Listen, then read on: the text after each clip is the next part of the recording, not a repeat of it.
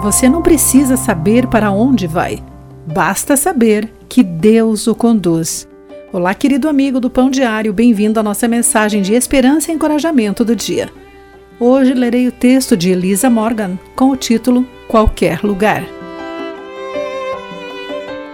Mexendo numa caixa com as fotos de meu casamento, meus dedos pararam em um retrato meu e de meu cônjuge, recém-declarados marido e mulher.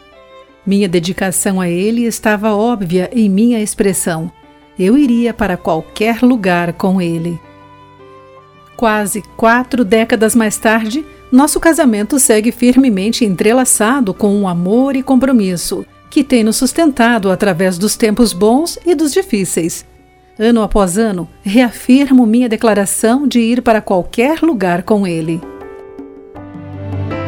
Em Jeremias capítulo 2, versículo 2, Deus anseia por sua amada, porém rebelde Israel. Lembro-me de como você desejava me agradar quando era uma jovem noiva, muito tempo atrás. Você me amava e me seguia, até mesmo no deserto.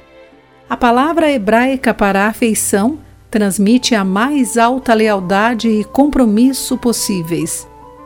No início, Israel expressou essa inabalável afeição a Deus, mas gradualmente se afastou.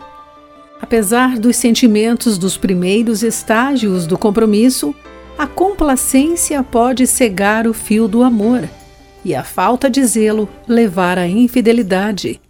Sabemos da importância de lutar contra isso no casamento. E no fervor do nosso relacionamento amoroso com Deus, Somos tão devotos a Ele hoje como éramos no início de nossa fé? Deus fielmente permite que o seu povo retorne, por isso hoje podemos renovar nossos votos de segui-lo para qualquer lugar. Querido amigo, pense sobre isso. Aqui foi Clarice Fogaça com a mensagem do dia. A palavra de encorajamento que você ouviu foi extraída do devocional Pão Diário. Para conhecer mais recursos e falar conosco, visite o site www.pandiario.org.